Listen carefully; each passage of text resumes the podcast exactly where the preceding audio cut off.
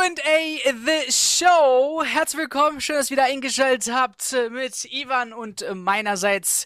Wir heißen euch herzlich willkommen. 18.8. Aufnahme. Morgen gibt's die Folgen. Wir haben eure Fragen natürlich wieder reingeschickt bekommen. Interessante auf jeden Fall dabei. Und äh, genau, ich würde sagen, diesmal verlieren wir nicht so viel Zeit. wir begehen uns, wir gehen uns und schwimmen direkt Köpfer rein in euren Fragen. Nur noch mal ganz kurz eine Info an alle Leute, die ähm, nicht wissen, wo man Fragen stellen kann. Ihr könnt sie eigentlich liebend gern auf fcbinsight.de. Dort kommen sie hundertprozentig an beim lieben Auf Ivan. Instagram. Genau, auf Instagram. Ähm, und QA The Show. Tut uns da leid, wir versuchen ein bisschen äh, dort das Ganze aufrechtzuerhalten, aber ja, ähm, kommt auf jeden Fall in Zukunft noch. Und vielleicht ein Spoiler. Twitch wäre auch auf jeden Fall ein Thema, ähm, wo ihr dann QA The Show in Zukunft sehen werdet. Aber das war nur ein kleiner Spoiler. Wir halten euch auf jeden Fall auf den Stand und wie das dann in Zukunft aufgebaut wird. Aber wir freuen auf jeden Fall uns drauf, auf Twitch ähm, auch bisschen Fuß zu fassen und mit euch dann live auch Fragen zu beantworten. Ich denke, das kann ganz, ganz funny werden. Ja, Funny, wir fangen erstmal mit bisschen Kohle an. Fitness Dudi, schön, dass du wieder Fragen stellst. Ähm, seine erste Frage lautet, wie viel Geld verdienen die Bayern mit einer ausverkauften Allianz Arena und sind die 250 Millionen Euro, ihr habt ihr vielleicht jetzt in, in, äh, der Vergangenheit, jetzt nahen Vergangenheit gehört, äh, die die Bayern jetzt dank dem Telekom-Deal bekommen haben, viel im internationalen Vergleich, ja oder nein? Ähm, Ivan hat eine ganz nice Statistik rausgepickt äh, von Sponsor Data. Und da ist eigentlich aufgelistet ähm, und äh, man kann sehen im Ranking, wo jetzt der Telekom-Deal jährlich zu bedenken ähm, eingestuft wird mit den ganz großen Vereinen. Und ich muss sagen, ich bin geschockt. Ich bin echt geschockt. Also Bayern München für mich so besser als die meisten Mannschaften hier, ähm, aber trotzdem so auf Platz Nummer 10 mit Juventus Turin, die mit Jeep dort auch 45 Millionen Euro circa jährlich bekommen. Ähm, aber ja, die ganz große Nummer Real Madrid, das ist schon krass, äh, muss man ehrlich sagen. Mit Fly Emirates, was sie da kriegen, ähm, doppelt so viel fast äh, äh, bekommen die da, was die Bayern äh, für, für die Telekom bekommen. Also das ist auf jeden Fall krass. Ähm, und ganz kurz die äh, Summe äh, äh, für Spiele dank einer ausverkauften Allianz Arena, wenn das äh, stattfinden sollte. Sieben bis zehn Millionen Euro wären das Einnahmen pro Spiel und wir kommen dann auf in der Saison auf 220 Millionen Euro pro Bundesliga-Saison. Aber ich weiß nicht, Ivan, schockt dich die Liste jetzt auch, so wie mich selber, oder sagst du, okay, nee, habe ich schon so erwartet? Also man muss es definitiv differenzieren. Heißt, im internationalen Vergleich sind wir vielleicht vergleichsweise schwach meine, der Deal von Telekom bringt ja jetzt sozusagen nur äh, nochmals 5 Millionen pro Jahr mehr. Davor waren es ja 45 Millionen. Ab dieser Saison sind sozusagen 50 Millionen, die wir bekommen. Heißt in Summe 5, äh, 250 Millionen, aber unterm Strich nur 25 Millionen mehr. Aber man muss es auch differenzieren. Ähm, international gesehen eher schwach, aber wenn man jetzt nur auf die Bundesliga blickt, dann ist es definitiv ein starker Wert. Also wenn wir uns jetzt die Konkurrenz angucken mit äh, Leipzig, mit Dortmund, mit Leverkusen, und ja, die ganzen anderen Bundesligisten sind wir da definitiv ganz, ganz weit vorne. Ähm, international, finde ich, können man definitiv noch weit aufholen. Aber gut, äh, man hat halt mit Telekom recht guten Partner an der Seite, den man, glaube auch mit, ja, ohne, ohne schlechtes Gewissen auf dem Trikot tragen kann. Ja. Ich meine, das sind ja auch durchaus, ja, ist ja so. Gut, wir werden äh, wegen dem Katar-Sponsoring ja durchaus kritisiert und das ist ja noch eine Debatte, die jetzt in den kommenden Wochen auch anstehen wird äh, wenn die Bayern zum nächsten Mal, äh, beim nächsten Mal tagen. Aber ich sage mal so, die Telekom auf der Brust zu haben, ist äh, nichts Schlechtes. Da gibt's ja durchaus Sponsoren, die da, ähm, ja, wo, wo man das nicht wirklich mit dem Gewissen, mit einem reinen Gewissen vereinbaren kann. Und ich glaube, an sich ist es gutes Geld. Und mit der Bundesliga ist natürlich auch cool. Ich hoffe nicht, dass es zu Geisterspielen kommt. Der Wert, den wir jetzt hier recherchieren konnten, das ist jetzt so grob überschlagen. Auf dem Euro genau kann man es ja nie wissen. Ich glaube, bei einem Spiel äh, wie dem Klassiker gegen Dortmund wird ein bisschen mehr Bier konsumiert, ein bisschen mehr Würstchen verkauft als, keine Ahnung, äh, jetzt äh, gegen den Letztplatzierten der Bundesliga. Aber wie gesagt, es ist auf jeden Fall wichtiges Geld. Da kommt ja auch noch die Champions League on top drauf, der DFB-Pokal und da gibt es ja noch ganz viele andere Einnahmequellen. Also ich glaube, dass wir definitiv auch dank der Transfereinnahmen kommende Saison mit einem dicken Plus rausgehen. So, bisschen Transfer-News und äh, Mike-Wechsel. ähm, genau, Shoutout an Benny auf jeden Fall. Ähm, ich merke mir langsam so eure Namen so da. Äh, ja, kommt ihr auf jeden Fall äh, oder helft ihr mir äh, in Zukunft, euch besser kennenzulernen. Fitnessstudio hat das, glaube ich, schon ganz äh, geschafft. Ich meine, der hat auch einen sehr speziellen Usernamen. ähm, genau. Bisschen Transfer-News. Ich meine, der FC Bayern München hat eigentlich im Großen und Ganzen alles hinter sich. Es gibt keine großen äh, Namen, die jetzt noch anstehen. Gestern war eigentlich ein Video geplant, äh, aber Transfer-News können wir jetzt, haben wir oder konnten wir nicht bringen. Wir wollten jetzt auch nicht einen Mist erzählen und auf Krampf ein Video rausdroppen. Da verzeiht uns auf jeden Fall, aber solche Tage gibt's auf jeden Fall. Aber Benny fragt oder sagt erstmal Danke für eure Infos rund um den FC Bayern. Also erstmal danke dir, Benny, und danke natürlich auch allen allen anderen, allen äh, Zuhörern und allen Zuschauern da draußen. Und seine Frage, kommt Leimer noch? Ja, es ist der Name, äh, der quasi noch so ein kleines Fragezeichen hinter sich hat. Aber Ivan, ich glaube, du hast da eine Info für Benny und äh, alle anderen. Also wir hatten es ja schon vor mehreren Wochen berichtet, aber Benny, ich muss an der Stelle, ich weiß nicht, ob ich dich jetzt enttäuschen kann oder glücklich machen kann. Also äh, nee, Leimer, der Leimer-Transfer ist definitiv kein Thema in München. Aus Leipzig hört man jetzt auch vermehrt Stimmen, äh, dass man ja mit hoher Wahrscheinlichkeit äh, sagen kann, dass äh, Leimer bleibt und ähm, ja, wie gesagt, ob er dann ablösefrei kommendes Jahr nochmal ein Kandidat wird, äh, bleibt abzuwarten. Ich meine, Sabitzer hat ja jetzt doch schon die ersten drei Spieltage gezeigt, was er drauf hat. Ich glaube, äh, jeden Fan bisher überzeugt. Die Frage ist natürlich, ob er jetzt ja die Leistung auch aufrechterhalten kann. Ich meine, Grafenberg spielt auch immer wieder gut auf. Äh, Goretzka hat heute schon, äh, beziehungsweise hat die Woche angefangen mit auch vergangene Woche schon mit Lauftraining, jetzt auf dem Trainingsplatz schon mit den anderen Kollegen. Heißt, in zwei bis drei Wochen ist ein Comeback äh, möglich. Heißt, dann ist man wieder im Mittelfeld super besetzt und ja, das müssen wir alles neu bewerten. Spätestens im kommenden Frühjahr, ob dann da was passiert. Aber Stand jetzt ist definitiv, dass äh, ja, Leimer vorerst mal in Leipzig bleibt. Genau, das äh, zum Stand von Leimer und äh, jetzt mal random. Endlich kam, kommt der Name. Ich habe echt lange drauf gehofft, dass mal eine äh, ja, Zuschauer oder ein Zuhörer diese Frage stellt. Hat Nübel, ich meine, Nübel lebt noch, ja, er ist nicht untergegangen. Tatsächlich spielt er oder kickt er noch, äh, der Mann. Hat Nübel eine Zukunft beim FC Bayern äh, München, fragt Yoshi. Ähm, interessante Frage, weil, ja, Manuel Neuer wird nicht jünger, das wissen wir alle, aber wir haben auch, glaube ich, vor zwei, drei Folgen mal ganz gut Manuel Neuer detailliert beschrieben und was wir von Manuel Neuer denken.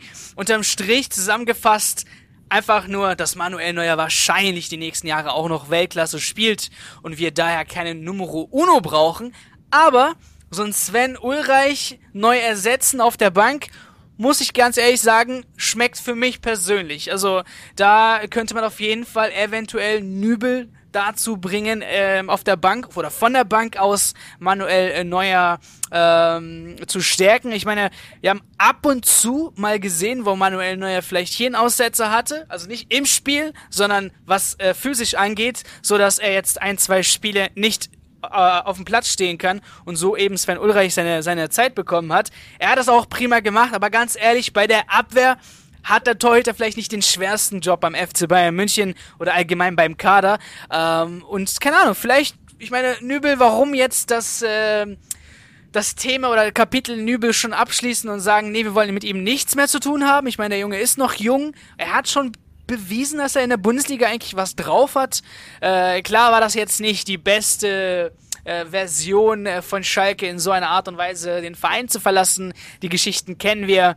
Ähm, aber ja, ich würde mit dem Mann nicht abschließen. Ich würde ihm auf jeden Fall eine Chance geben. Es muss halt eben nur was äh, mit, äh, oder die Rolle muss mit Sven Ulreich dann geklärt werden. Auf jeden Fall was zu Nübel. Er hat vergangene Saison ähm, beim AS Monaco 49 Spiele absolviert und dabei im Schnitt 1,04 Tore kassiert und sogar 14 Mal eine weiße Weste gehabt. Wir haben auf jeden Fall sogar für euch die Saves per Game. Sind 73 Prozent, was gar nicht so schlecht ist, wären 2,8.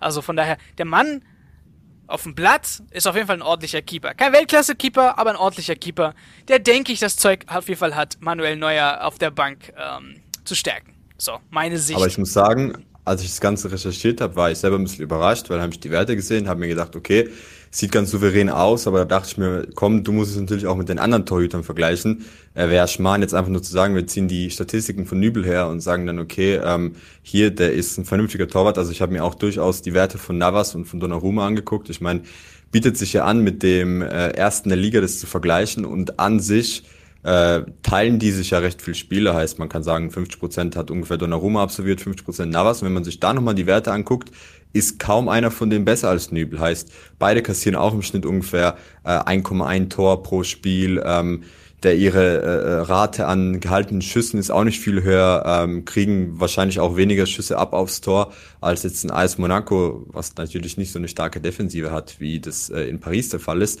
haben auch weniger weiße Westen teilweise als Nübel äh, und kassieren auch in einer ähnlichen Anzahl ungefähr Gegentore. Heißt, an sich kann man sagen, dass er definitiv in der französischen Liga Fuß gefasst hat. Ich meine, wir beobachten das Ganze auch und ähm, ja, du meintest, ey, 26 äh, seine besten Jahre stehen ihm noch bevor, würde ich sagen. Man sieht es ja immer wieder bei Torhütern. Ja. Und wie du meintest, Neuer kann natürlich wie in Gigi Buffon jetzt bis 40 äh, Weltklasse spielen, aber äh, klar ist auch mit der Zeit ist das Risiko einfach immer höher.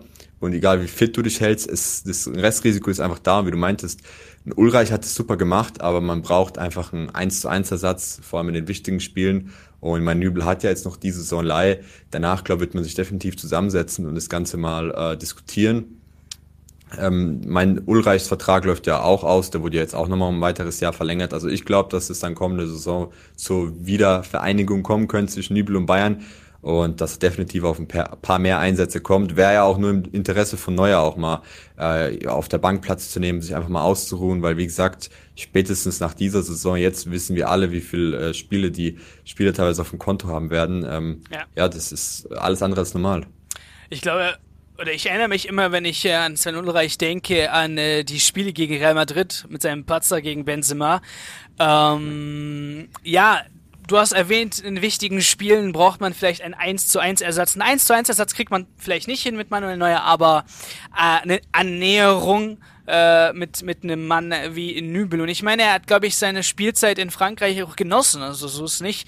Äh, von daher, er hat viel vor glaube ich. Und äh, vielleicht sehen wir auf jeden Fall ihn beim FC Bayern München.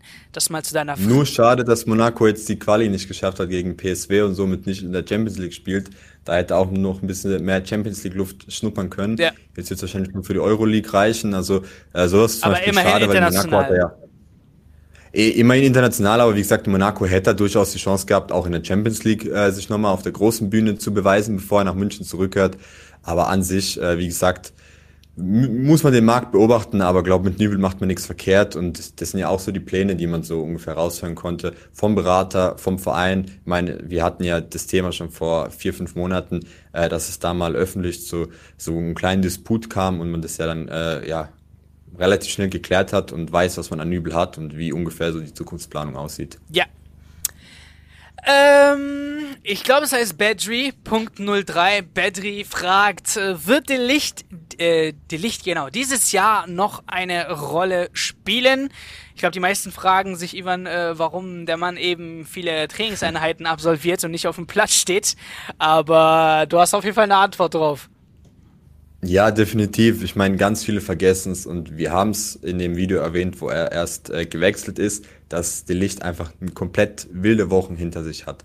Heißt, äh, von dem Wechsel von Juve zu Bayern bis zur Reise nach Amerika, äh, bis zur Vorstellung, Unterschrift, dies, das. Also er war überall, aber noch nicht wirklich mal konzentriert eine Woche da und konnte halt durchtrainieren. Jetzt sind so, jetzt so die erste Phase, äh, wo er wirklich mal in Ruhe auch ja mit der Mannschaft wie gesagt, die Tage verbringen kann. Bei Juve hat er eine, äh, ja, keine komplette Vorbereitung genießen können. Dann ist er in München relativ schnell gegen äh, Dallas zum Einsatz gekommen, hat gegen City, glaube auch noch ein paar Minuten äh, schnuppern dürfen, ähm, hat aber insgesamt viel weniger Trainingsminuten auf dem Konto. Und ich meine, er ist in einer neuen Mannschaft, er ist in einer neuen Liga und er hat ja immer wieder in Interviews jetzt auch gegenüber dem Telegraph verdeutlicht gehabt, dass in Juve einfach die Intensität und das Training komplett anders ist. Heißt, äh, dass Spieler, die da teilweise nicht äh, gesetzt sind in der Stammelf, da einfach ja so ein bisschen ganz locker über den Trainingsplatz joggen, aber gar nicht wirklich Teil der Trainingsvorbereitungen sind vor einem Spiel. Also das Ganze wird da komplett anders gesehen als hier bei uns in der Bundesliga, als beim deutschen Rekordmeister bei den Bayern. Äh, das ist schon mal der erste Punkt. Und äh, meine, wir hatten es jetzt auf Instagram äh, auch im Interview mit äh, Delicht, wo er ganz klar gegenüber dem Telegraph gesagt hat, wir haben in München einen festen Plan, den hat er wahrscheinlich mit Nagelsmann, Neppe und Brazzo zusammen erarbeitet. Und dieser Plan sieht halt vor, dass er erstmal mit dem äh, Training hinterherkommt, dort auf 100 Prozent ist und dann erst seine ersten Minuten sammelt. Weil ganz ehrlich, es macht keinen Sinn, wenn er jetzt spielt, aber noch nicht auf 100 Prozent ist. Wir haben den Hernandez, wir haben den Upamecano und die sind nun mal auf 100 Prozent, weil die die komplette Vorbereitung mitmachen konnten. Und wir haben auch von Upamecano gehört, dass er wirklich im Urlaub Überstunden gemacht hat, auf dem Trainingsplatz geackert hat, damit er in der Form ist, in der wir ihn gerade sehen. Und wir haben es ja letzte Woche schon besprochen gehabt. Super Form, also wirklich hervorragend, wie der Junge spielt. Äh, haben wir am Wochenende auch wieder gesehen. Jetzt schauen wir mal gegen Bochum, wie das wieder ausschauen wird am Sonntag.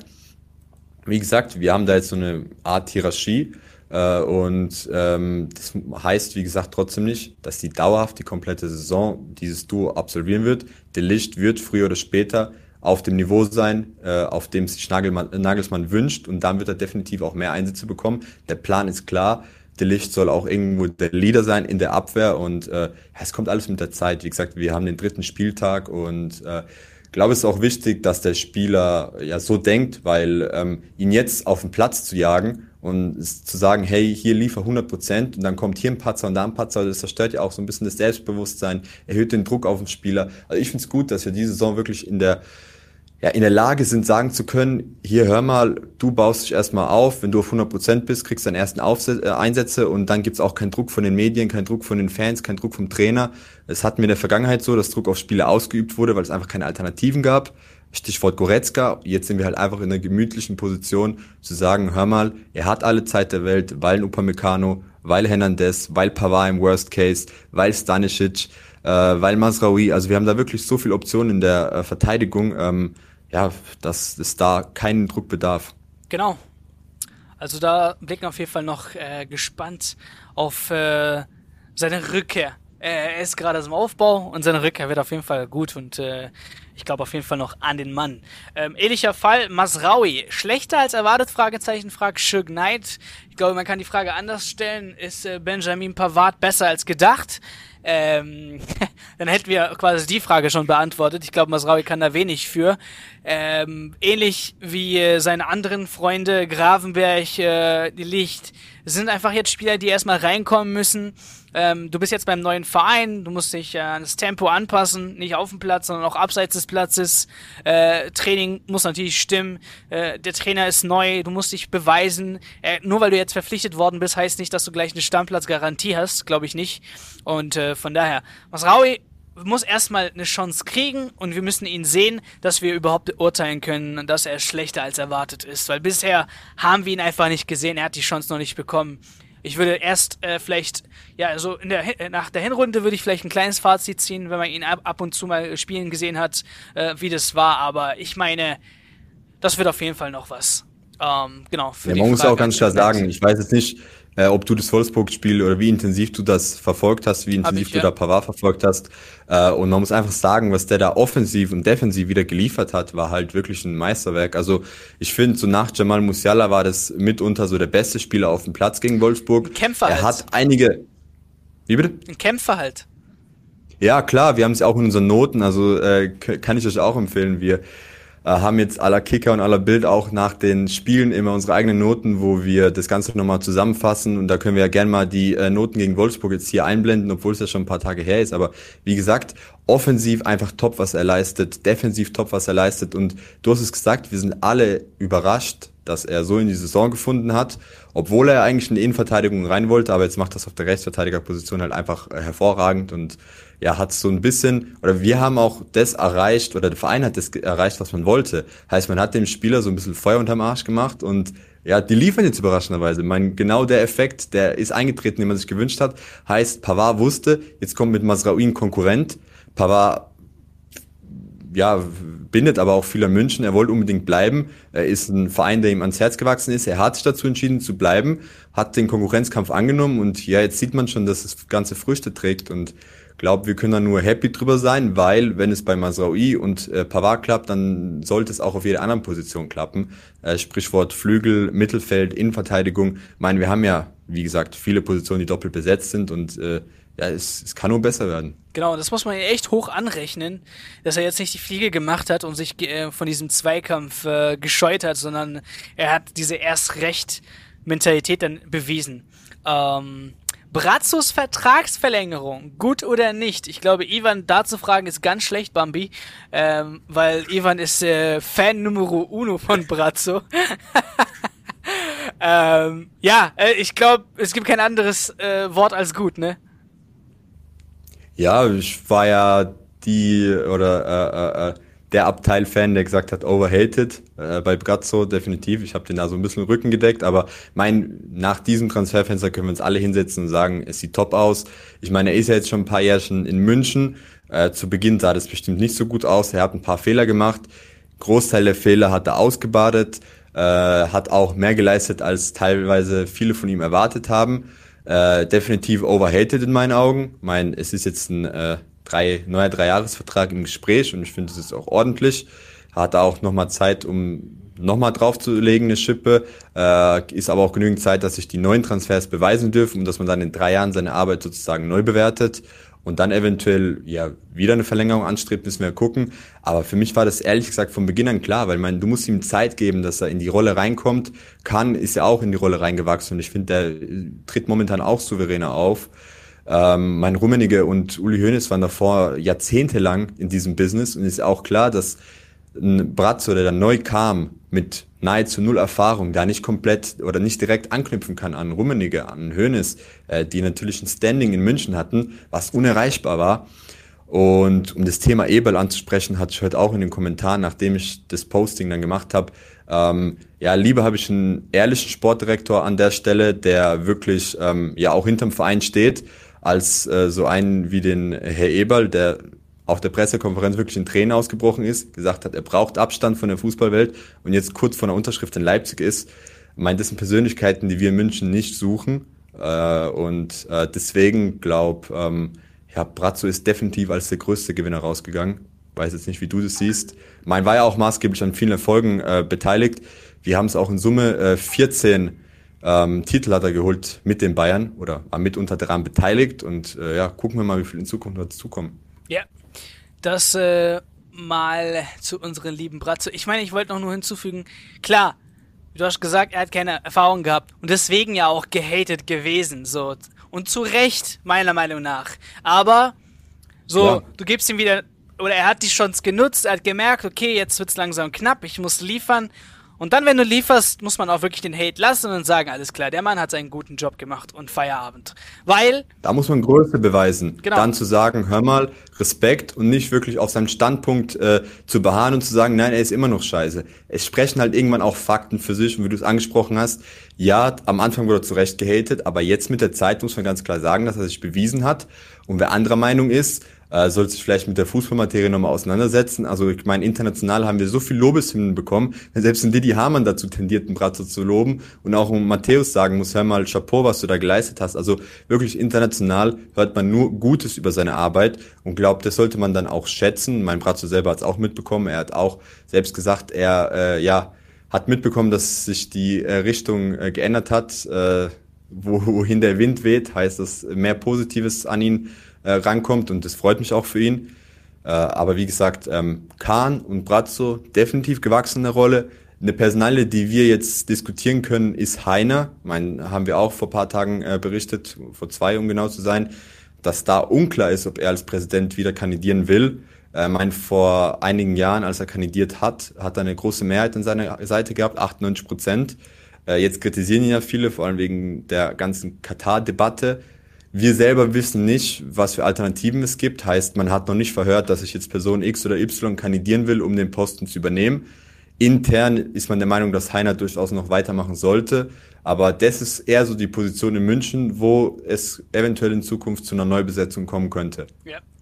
Genau. Guten Job, apropos von Brazzo. Wir haben euch am äh, Dienstag ähm, genau äh, erzählt oder in den News dass Nianzu ja verkauft wurde. Ähm, und das auch für ordentlich Geld. Jetzt fragt äh, Bausic, äh, wie hoch ist die Rückkaufsoption bei Nianzu? Und äh, Tobi fragt, warum wurde er jetzt doch noch verkauft, also statt verliehen zu werden? Weil wir haben ja auch am Anfang, waren wir uns vielleicht äh, nicht ganz einig und haben gesagt, okay, es könnte sein, dass er verliehen wird, weil der Konkurrenzkampf da eben zu hoch ist in der Innenverteidigung. Aber eine Frage nach dem anderen, wie hoch ist die Rückkaufoption? Allgemein, wer das Video am Dienstag noch nicht geschaut hat, wie gesagt, äh, der FC Bayern München bekommt bis zu 20 Millionen Euro von Sevilla bezahlt, 16 Millionen Euro sind fix und 4 Millionen Euro eben durch Boni. Und das ist auf jeden Fall krank, weil jetzt habe ich nochmal gesehen, das ist ein der Top 15 Einnahmen der Clubgeschichte. Man hat ihn ja ablösefrei von Paris Saint-Germain geholt und äh, mit ihm echt gutes Geld gemacht. Und Gewinn erbringt, jemanden zu verkaufen, ähm, ist heutzutage echt schwer, wenn der Mann gar nicht gespielt hat. Also der Typ war ja fast nicht auf dem Platz, ne? Wir reden jetzt nicht von jemand, der sich Woche für Woche bewiesen hat und so seinen Marktwert gesteigert hat. Nein, der Typ äh, hat jetzt seit 2020, weiß ich wie viele Spiele absolviert, fast nix. Ähm, und wenn, okay, waren es auch so lalala-Spiele und trotzdem dann jemanden Gewinn zu erbringen, zu verkaufen und dann noch in die Top 15 Einnahmen der Clubgeschichte einzugehen, ist heißt auf jeden Fall schon was. Und nicht nur das, es geht weiter. Wenn äh, Nian von Sevilla verkauft wird, gibt es eine Beteiligung von 25 Prozent. Das ist auf jeden Fall nicht wenig äh, und nicht, ja, eigentlich auch nicht normal. Also das ist schon sehr, sehr hoch, dass äh, Sevilla sich darauf eingelassen hat. Aber sie scheinen diese Spieler echt zu gebrauchen in der Innenverteidigung weil eben er flexibel ist. Ähm, und äh, da hat wieder jetzt sehr, sehr hohen Bedarf gehabt. Dann äh, gibt's noch, ähm, genau, seine Rückkaufsoption. Seine Rückkaufsoption wäre, so laut, was ich jetzt mitgehört habe, 50 Millionen. Und ähm, der FC Bayern München hat ein Matching Right. Sprich, wenn jetzt Ivan, sagen wir mal, Ivan ist jetzt der FC Barcelona, FC Barcelona bietet 50 Millionen Euro, Sevilla fragt uns, ey, Barca hat jetzt 50 Millionen Euro geboten, wenn ihr wollt, matcht ihr diesen, dieses Gebot auch für 50 Millionen Euro. Und wir übergehen aber euch. Das ist halt dieser, dieser Matching Right, ähm, den man bekommt ähm, und heißt auf jeden Fall was, wenn sich der Spieler eben dann zu einer großen Nummer ähm, etabliert. Also Stand jetzt natürlich, keine Ahnung, er ist 20, er ist jung, es kann sich noch zu einem super Innenverteidiger ähm, entwickeln und äh, wenn das so kommen sollte und der FC Bayern München Bedarf noch in der Innenverteidigung sieht, kann er eben als Gebot eines anderen Vereins matchen und damit äh, kommt er eben wieder zurück zum FC Bayern München. Also für mich super Deal, was da der FC Bayern München äh, bekommen hat mit Jansu. Und warum ist er jetzt gegangen? Ich meine, wenn ihr, wenn ihr uns auch in den letzten Folgen gehört habt, es war einig, Jan Su gegenüber, die Licht, ich meine, die Licht hat jetzt nicht mal Einsätze bekommen, bedenkt mal. Also wenn jetzt jemand überhaupt zum Einsatz kommen sollte, dann wäre es jetzt Matthijs, äh, Mattis, ähm, und bevor überhaupt Nianzu, an Nianzu gedacht wird. So, wir haben aber ja die Konstellation, dass Benjamin Pavard ja auch in Zukunft gerne auch in der Endverteidigung mal auflaufen möchte. Sprich, Du hast Upa, du hast Hernandez, du hast Mattis und jetzt hast du auch noch Benjamin Pavard, die alle vier in der Innenverteidigung spielen können. Und so haben wir jetzt mit Masraui eben einen rechten Verteidiger, falls Pavard tatsächlich mal in die Innenverteidigung mit reinrücken muss.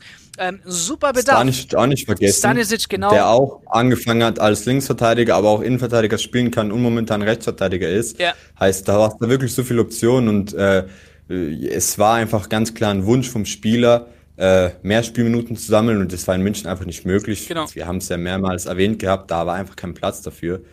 Ähm, ja, in Sevilla, wie du gesagt hast, ist es einfach die perfekte Chance, weil halt Kunde unter anderem gegangen ist. Man hat es jetzt nicht wirklich als Kunde-Nachfolger verkündet, aber er soll durchaus die Rolle übernehmen. Ja. Und ganz ehrlich, äh, ja, er hat schwache Einsätze gehabt, aber er hat auch wenig Spielminuten gehabt. Ich traue ihm das durchaus zu mein, sein Talent hat ein äh, PS bei Paris äh, durchaus bewiesen gehabt oder unter Beweis gestellt gehabt. Deshalb hat man ihn auch gescoutet. Ähm, und dann mal schauen. Was du noch vergessen hast zu erwähnen, was ganz interessant ist, ich selber will nicht, will nicht sagen, dass ich nicht dran glaube, aber es ist so ein bisschen, äh, da steht in den Sternen, es gibt ja sogar eine 90 Millionen Euro Aufstiegsklausel.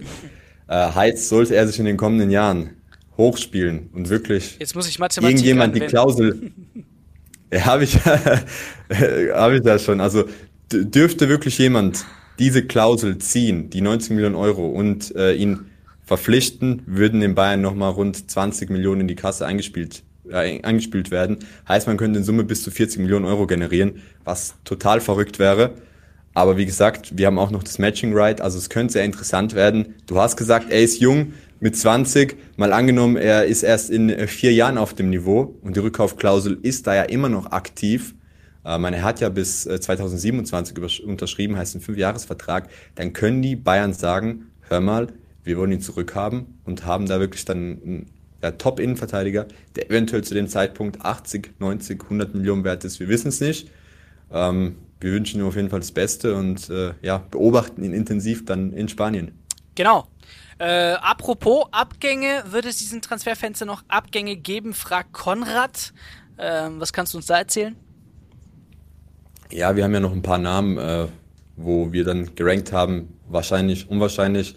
Äh, ich fange mal mit Zar an, da kann man ganz klar sagen, unwahrscheinlich. Äh, man würde ihm am liebsten abgeben, aber es gibt einfach keine Interessenten, die die 2,5 Millionen Euro brutto, die er in München verdient, äh, ja, bezahlen würden. Dann haben wir noch Adrian Fein, die Info kam auch neu raus. Also in München hat er keine Zukunft ähm, und verdient auch sehr viel, hat ja einen Profivertrag, verdient zwei Millionen brutto. Äh, ihn will man auch von der Gehaltsliste bekommen, aber äh, da ist man guter Dinge, dass man eigentlich einen Verein findet, der ihn abnehmen wird. Eigentlich war ja ein Wechsel in die MLS äh, so gut wie ja, durch, aber im Endeffekt ist es gescheitert. Wir wissen selber nicht genau warum, aber wie gesagt, der schaut sich jetzt gerade auch nach einem neuen Verein um. Und äh, dann haben wir noch überraschend den Namen Vidovic, aber keine Angst, kein Verkauf, sondern eine Leihe. Heißt, ähm, da wissen wir auch, dass man definitiv der Spieler und der Verein äh, ja gleicher Meinung sind, dass er mehr Minuten sammeln muss. Die Regionalliga ist schon ein Step äh, ja zu klein für ihn. Heißt, er will irgendwo in der Bundesliga im besten Fall äh, bei irgendeinem Verein mehr Spielminuten sammeln, um dann in Zukunft, äh, wie gesagt, in München angreifen zu können. Regionalliga ist so ein bisschen unter seinen äh, ja, Voraussetzungen. Man würde ihn gern höher spielen sehen. Jetzt ist halt die Frage, ob man irgendeinen Verein findet, äh, der ihn, wie gesagt, unterbringt. Ähm, dürfte es wahrscheinlich auch einige Interessenten geben. Da muss man jetzt halt einfach mal gucken, äh, ja, was am besten zur Spielphilosophie von ihm passt. Und äh, ja, ansonsten, äh, mein, hat man schon die meisten Abgänge verzeichnet. An sich äh, sind es ja dann alles sonst Spieler, die gesetzt sind. Hinter Chupomoting können wir noch ein Fragezeichen setzen. Momentan sieht es eher danach aus, als ob er bleiben würde, aber in seinem Alter mit den Optionen im Sturm könnte es sein, dass bis zum 1. September noch ein ganz verrücktes Angebot reinkommt, wie bei, ich weiß nicht, ob du es mitbekommen hast, äh, Alcazar aus Spanien. Mhm. Der ist jetzt überraschenderweise nach Dubai äh, per Leih gewechselt, hat anscheinend ein mega, mega Gehalt angeboten bekommen und dann gesagt, okay, äh, will nicht weiter in Spanien kicken Gleiche könnte auch passieren bei Chupo, dass jetzt irgendein Verein sagt, hör mal, wir bieten dir extrem viel Geld und er sich dann für diesen Schritt entscheidet. Aber wie gesagt, äh, die zwei Namen Saar und äh, Adrian Fein sollen definitiv gestrichen werden und wie gesagt, Vidovic Laie. Äh, noch eine Info zu Wanner vielleicht, weil da auch viele fragen, warum kriegt er so wenig Einsätze. Also bei ihm ist auch eine Laie keine Option. Er soll wirklich erst bei der zweiten Fuß fassen, weil er davor in der U19 gekriegt hat und darf auch regelmäßig bei den Profis mittrainieren, hat jetzt auch äh, für die Vorbereitung gegen Bochum bei den Profis mittrainiert. Heißt, ähm, ja, an sich dürfte das Transferfenster für den FC Bayern München mehr oder weniger äh, beendet sein. Ja. Und gut so, da kann man auch besser planen ähm, und nicht die ganze Zeit irgendjemanden wieder reinnehmen und so weiter und so fort. So. Muss man auch sagen, wir haben Ruhe im äh, Vergleich zu anderen Vereinen, wo das ja nicht so ist. Mein, bei United, United brennt ja, wollte ich gerade genau sagen, ey. Jeder Fußballer bei, bei wird gerade mit Manchester United in Verbindung gebracht. Die sind in Panik gerade. Jeder Fußballer, der nicht auf drei auf dem Baum ist, keine Ahnung. Ähm, wobei man sagen kann, hier, das gefährdet ja auch einige Vereine. Bei Real soll jetzt Casemiro gehen. Da hat eigentlich Ancelotti gesagt, hör mal, hier passiert nichts mehr. Äh, aber wenn der jetzt geht, dann hat man definitiv Geld und könnte es noch woanders investieren. Ähm, also ich glaube, viele Vereine haben noch Baustellen, viele Top-Vereine und wir in München können es halt glücklich schätzen, dass der Kader schon steht und dass wir mit den Jungs, die da wirklich bei uns unter Vertrag stehen, auch planen können, was auch enorm wichtig für einen Trainer ist. Ja. So, jetzt wird's interessant. Gewinnt Jamal Musiala den Golden Boy Award? Schreibt Justin Schmidt 56 und äh, da habe ich mal den Beitrag auf unserer Instagram-Seite äh, nochmal rausgepickt, weil im Großen und Ganzen sind es 60 Leute. Ich meine, ihr könnt kurz googeln und dann findet ihr alle Namen. Wer ist da interessant mit dabei? Also zum Beispiel gibt es so einen Adi Yemi, es gibt Jude Bellingham, es gibt äh, Ugo Etikette, mit, mit, dem wir ja auch schon im, im Sommer uns beschäftigt haben für einen eventuellen Bayern-Wechsel.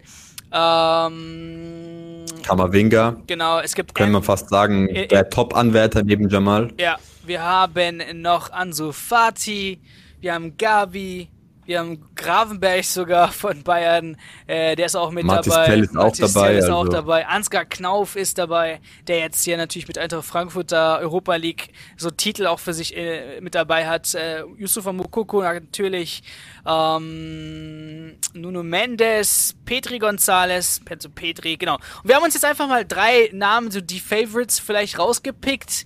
Ähm, auch, auch in der Offensive so. Ich meine, Kamavinga ist halt interessant wegen Champions League-Titel. Ich weiß nicht, ob der dann auch so groß mit zählt. Aber in der Vergangenheit hat nicht unbedingt der, der die meisten Titel gewonnen hat, auch den Golden Boy Award gewonnen. Also da könnten sehr, sehr gute Chancen. Genau, da könnten sehr, sehr gute Chancen für Jamal Musiala stehen. So, im Vergleich haben wir jetzt Top 3 genommen. Musiala, Bellingham und Petri. Wir, in Torvorlagen, wie sieht's da aus, punktetechnisch? Ähm, Musiala kommt im Schnitt auf äh, 0,29, Jude Bellingham 0,24 und Petri 0,11. Dann äh, also Schüsse, create, äh, creating actions, sprich äh, aus dem Spiel heraus äh, kreierte äh, Schusssituationen äh, haben wir bei Musiala 4,2, Bellingham 3,2, aber ich denke auch äh, aufs, aufgrund seiner Position interessant, aber im Vergleich mit Petri 2,9, also auch höher.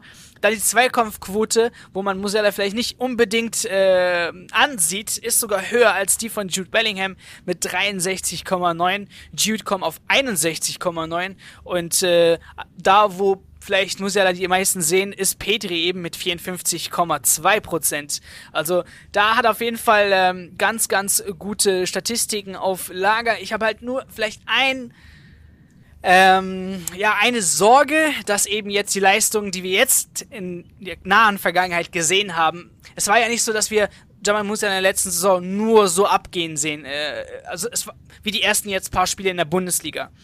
Und von daher weiß ich jetzt nicht, ob das, ähm, ob das jetzt so eine große Chance für ihn sein wird, weil eben auf das, auf die letzte Saison bezogen wird. Aber wirklich Stand jetzt ist einfach eine gute Chance, weil die Namen, die ich jetzt hier aufgelistet habe, so von den großen, die meisten davon sind absolut nicht besser. So, lass mich nicht lügen. Man muss ja auch ganz klar sagen, du sagst, äh, Musiala hat vergangene Saison nicht so die Chance gehabt und mein, die Daten sind ja aus vergangener Saison. Genau. Heißt, bei Jamal und bei Bellingham ist es die Saison 21, 22. Bei Petri hat da übrigens Shoutout an Great Football, äh, von denen haben wir die Daten. Äh, die haben jetzt hier die Saison 2021 von äh, Petri reingezogen, weil er vergangene Saison recht äh, äh, wenig Einsätze hatte.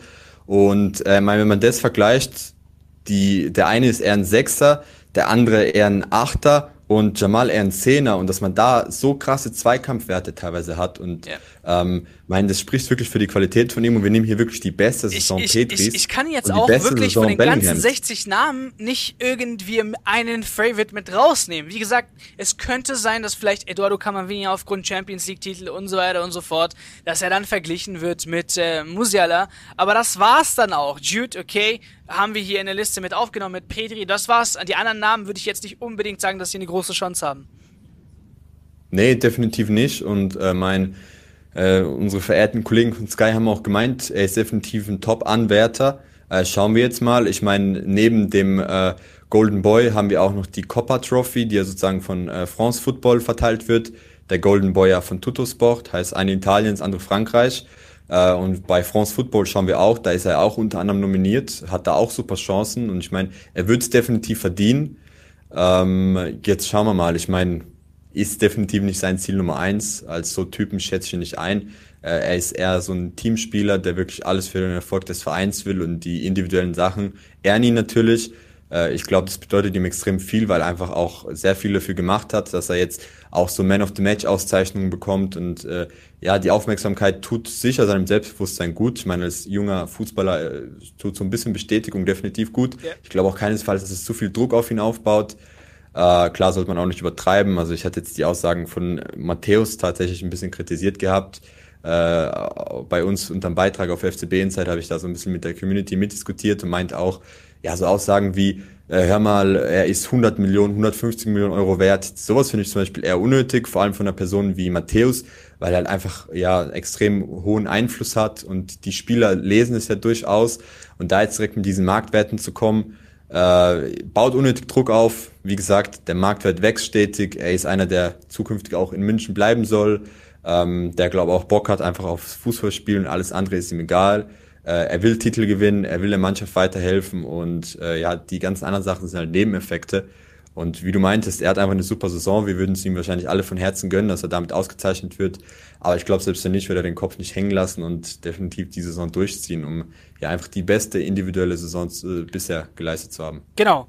Ähm, mach mal ruhig weiter. Glaubt ihr, gegen Bochum wird zum ersten Mal rotiert? Äh, fragt Nico. Ich glaube, in, Klammern Masraui, die, äh, die Licht und so weiter. Äh, wie sieht's da aus, weil wir jetzt natürlich auch die englischen Wochen kommen, DFB-Pokal. Ähm, wie sieht die Rotation da aus? Also tatsächlich könnte es sein, dass jetzt gegen äh, Bochum schon mal die ersten Spieler ein bisschen äh, mehr Spielzeit bekommen und ein bisschen mehr rotiert wird. Äh, Stichwort da vor allem Gnabry, der jetzt erstmal angeschlagen war im Training und ja erst heute wieder richtig mittrainieren konnte, ein bisschen Adduktorenprobleme, äh, dann auch im Handgelenk auch eine kleine Verletzung. Könnte sein, äh, dass da definitiv dann Coman startet statt ihm, der ja auch jetzt wieder back ist. Heißt, da haben wir eine Option mehr im Sturm, ähm, muss jetzt zwei Spiele aussetzen wegen der Rotsperre. In der Defensive haben jetzt Hernandez und Upamecano auch schon viele Minuten in den Beinen, Pavard auch. Also es könnte durchaus sein gegen Bochum, dass wir ein, zwei Änderungen haben, äh, wobei wir dann eher in der englischen Woche äh, ja so die großen Änderungen erwarten können. Heißt, gegen Ulm im DFB-Pokal wird es dann wahrscheinlich eher so aussehen, dass der Nagelsmann wirklich eine komplett durchgemixte Elf auf dem Platz stehen haben wird. Heißt, äh, auch mal ein Sabitzer wirklich eine Pause bekommt und Gravenberg mal startet, ein Mansraoui sich auch mal startet, ein Delicht sich auch mal startet. Ja. Äh, und ja, auch ein Sané, der ja überraschenderweise in der B11 mittrainieren musste, heißt unter den elf, die er schwächer trainiert haben, äh, dass der da auch mal von Beginn an ran darf, wurde ja bisher auch immer nur eingewechselt. Also jetzt mit den englischen Wochen, die du angesprochen hast, werden wir definitiv mehr Dynamik haben, was die Startaufstellung angeht. Aber es hat sich ja auch bewährt gemacht, die Never Change uh, Winning System Taktik von Nagelsmann, das jetzt in den ersten drei Spielen äh, ja wirklich stur an seiner DF, äh, DFL Supercup äh, Taktik Startelf festgehalten hat und wir jetzt ja mal ganz locker zwei Siege in der Bundesliga und einen Sieg im Supercup einfangen konnten. Ähm, deswegen gegen Bochum wird sicher der ein oder andere früher vom Platz gehen, der ein oder andere ein bisschen mehr Minuten schnuppern dürfen. Gegen Wolfsburg wurden ja auch nur drei eingewechselt, nicht die vollen fünf. Ja. Äh, aber ja, die englischen Wochen werden jetzt knallhart kommen und äh, da wird definitiv mehr passieren müssen. Genau. Man muss auch schauen, dass niemand sich verletzt und es ist eben wichtig, dass man dann rotiert. Ähm, witzige Frage, was haltet ihr vom neuen Bernie? Äh, Bernie, sorry, warum sage ich, warum spreche ich es immer Englisch aus? Ich weiß nicht warum. Manchmal ein bisschen bedenken, ey, in meinem Kopf laufen manchmal so drei Sprachen. Also ich unterhalte, unterhalte mich halt zu Hause auf meiner Familie auf Arabisch, Deutsch natürlich alltäglich ähm, und Englisch auch ab und zu mit Leuten und dann kommen da manchmal Sachen raus. Naja, Bernie, genau. Du, ich würde einfach die Frage übergeben. Okay, für mich, was soll ich denn sagen? So, jetzt gab's einen nice äh, Facelift oder was? Hat dann eine Gesichtsuppe bekommen. Nee, mein ganz humorvoll wurde es in dem Video auf der Bayern Insta-Seite angekündigt. Ja. Wir können euch hier jetzt mal zwei Bilder einblenden. Kam auch ein bisschen überraschend, weil man davon davor nichts gehört hat. Ich finde es ein bisschen gruselig, wie er jetzt aussieht, ganz ehrlich. Also ich fand. Äh, es gibt auch schon das Video, das Video ist echt ver verbesserungswürdig. Ja, das Video können wir jetzt drüber streiten, aber wie gesagt, er selber das Gesicht. Äh, viele empfinden es als gruselig. Äh, es gibt eine Petition, dass man den alten Bernie zurückhaben will. Man ist sich nicht ganz im Klaren, warum da überhaupt es einen Change gab, aber glaubt mir, es wird nicht zurückgenommen. Da wurde wahrscheinlich viel Geld in die Hand genommen, um den neu zu designen, um da eine Marketingkampagne aufzusetzen, um da einen Marketingplan für die nächsten Jahre aufzusetzen, um da eine Marktforschung zu machen. Äh, Marktforschung über Maskottchen, ich meine, das ist ja auch schon ein wichtiger Bestandteil von den Vereinen. Jeder hat eins und äh, ja, ich vermute mal, dass die Entscheidung nicht zurückgenommen wird. Aber lasst uns gerne mal wissen, was ihr dazu sagt. Fandet ihr den alten Bernie cooler, den neuen? Ähm, Ge ja. Genau. Ich meine, für die jüngeren Fans dann eher relevant. Ich meine, können die ich, Eltern ich, ja mal ich mein, schreiben, ich mein, was, was da ihre Kinder drüber denken. Aber Leute, ja, ja ich glaube, lassen wir dem Kids Club mal das Ganze. Ich wird ja auch fcbayern.com schrägstrich Kids Club beworben. So, letzte Frage. Suicide Boy G 59. Glaubt ihr, dass man mit Nagelsmann für die Zukunft plant? Also ich finde die Frage etwas komisch, weil Nagelsmann hat man geholt für die Zukunft des FC Bayern München. Also es war, wurde klar kommuniziert, was man von ihm hält oder ähm, was man von ihm äh, auch vom, als Trainer erwartet natürlich, dass er die neue Generation quasi anführt, aufgrund seines Alters auch natürlich den Kontakt besser zur Mannschaft findet und so weiter und so fort. Also Nagelsmann ist auf jeden Fall die Zukunft des FC Bayern Münchens. Was der FC Bayern München einfach machen muss, ist eine gute Kommunikation mit dem Trainer führen, weil das passt eben bei anderen Vereinen nicht und daher sehen wir eben die Probleme, die es äh, teilweise gibt. Ein äh, Trainer bekommt nicht die Spieler, die er haben möchte. Dann äh, mitten in der Saison regt man sich auf, warum es nicht funktioniert und dann werden äh, ja, Zwangseinkäufe getätigt und so weiter und so fort. Also wir können, vom, wir können wirklich froh sein, dass wir nicht diesen Weg gehen. Nagelsmann hat wirklich super bewiesen, dass er sich weiterentwickelt hat äh, zu der Zeit Anfang beim FC Bayern München und jetzt, ich glaube auch die Männer, die er jetzt bekommen hat, äh, entsprechen vielleicht mehr seiner Vorstellung und äh, mehr seiner Vorstellung als Trainer beim FC Bayern München und auch die Gewichtung des Vereins, dass solche Spieler eben beim FC Bayern München gehören, ähm, spricht ihn auch wirklich sehr an und ich glaube, er ist sehr angetan vom Job. Der FC Bayern München ist sehr angetan vom Trainer. Also ich sehe da gar keine Probleme in Zukunft mit Nagelsmann. Wie gesagt, nur die Kommunikation muss stimmen dass man eben das immer sehr gut aufrecht erhält. erhält. Aber wie ihr seht, eigentlich hinter den Kulissen gibt es da kaum Probleme, meiner Meinung nach. Also Bratzo. Nee, man weiß es ja genau, auch. Salihamidzic selber ja. sagt ja auch, super Kommunikation. Du hast es ja angesprochen, ihm, ihm wurden auch wirklich Spielerwünsche erfüllt, wo der ein oder andere Trainer aus der Vergangenheit, Stichwort Kovac, Stichwort Flick, äh, so ein neidisches Auge drauf hat, äh, dass die halt, dass denen halt so Wünsche eher verwehrt äh, geblieben sind und Flick halt, äh, und Nagelsmann halt wirklich jetzt das bekommt, was er ja mitunter sich gewünscht hat. Da wurde sich wirklich auch mit dem Trainer dann zusammengesetzt. Äh, Salihamidzic und Neppe haben da sozusagen auch das Einverständnis von Nagelsmann nochmal eingeholt.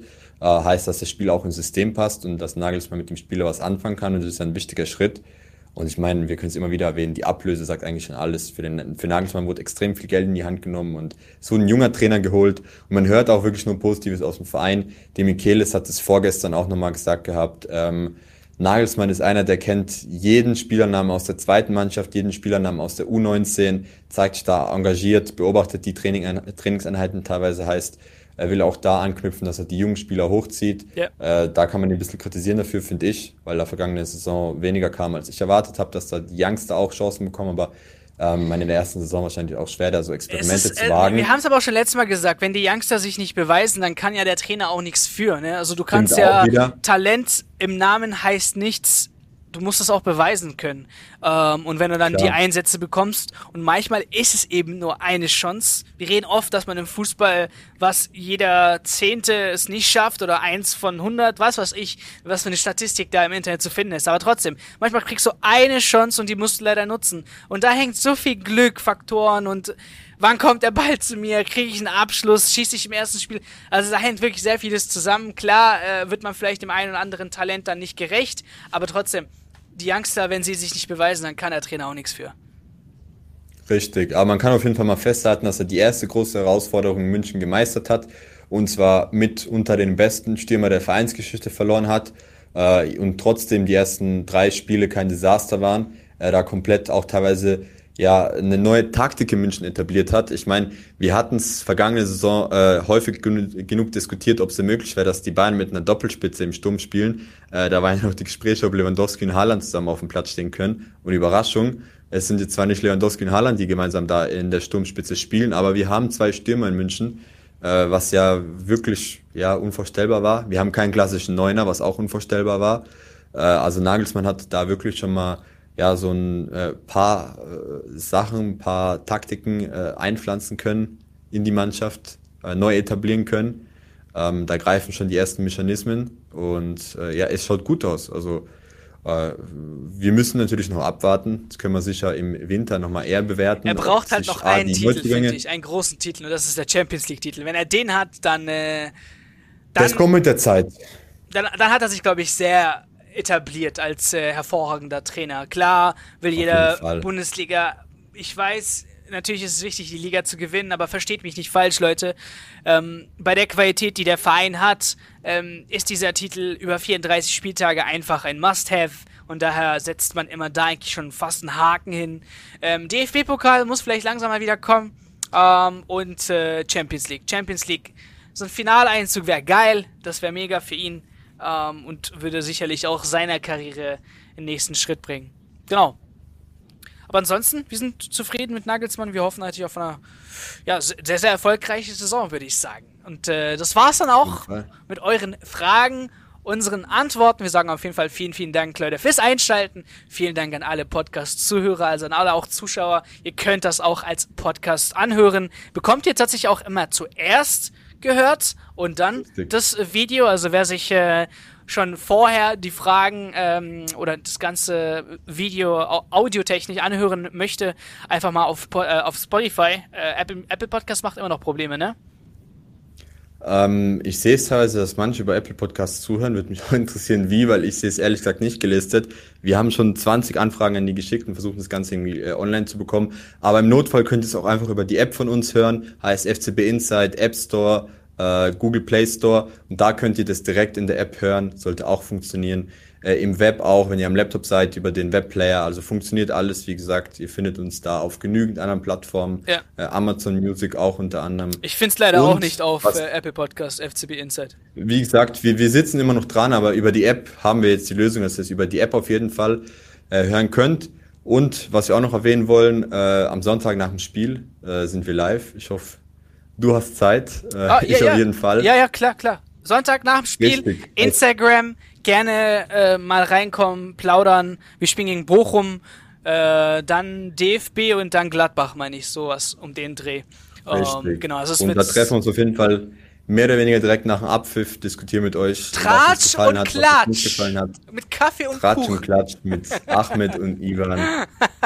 Kuchen und Tee am uh, Sonntag. Lieber, mein Lieber, es war mir eine Ehre, es war mir sehr geil, mit dir zu quatschen. Ähm, Leute, auch danke an euch. Wir sehen uns nächste Woche wieder zu Q&A The Show mit Ivan und mir. Ciao, ciao.